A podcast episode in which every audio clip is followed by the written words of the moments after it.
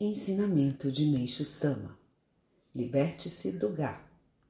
Na vida cotidiana do ser humano, nada é mais temível do que o Gá. Isso pode ser bem compreendido se atentarmos para o fato de que no mundo espiritual, a eliminação do Gá é considerada o aprimoramento fundamental. Quando eu era membro da religião Oomoto, encontrei os seguintes trechos no Ofudezaki. Não há coisa mais temível do que o Gá, pois até mesmo as divindades fracassaram por causa dele. E também, devem ter Gá e não devem ter Gá. É bom que o tenham, mas não o manifestem.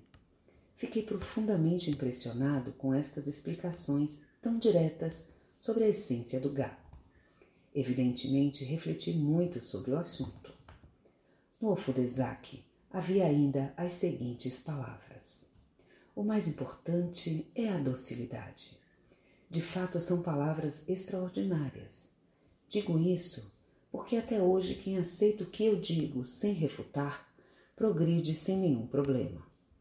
Entretanto, há quem sinta dificuldades em fazê-lo devido ao seu forte gá.